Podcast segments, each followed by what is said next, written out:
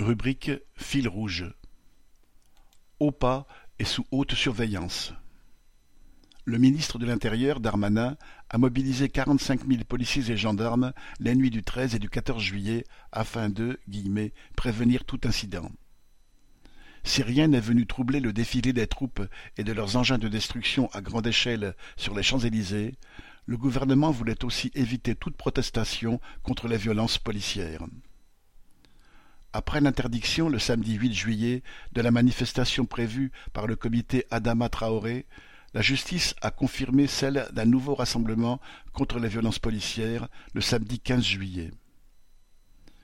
Silence dans les rangs. Cela marche peut-être à l'armée, mais cela ne suffira pas à fermer la bouche de ceux qui veulent, à juste raison, dénoncer les violences policières.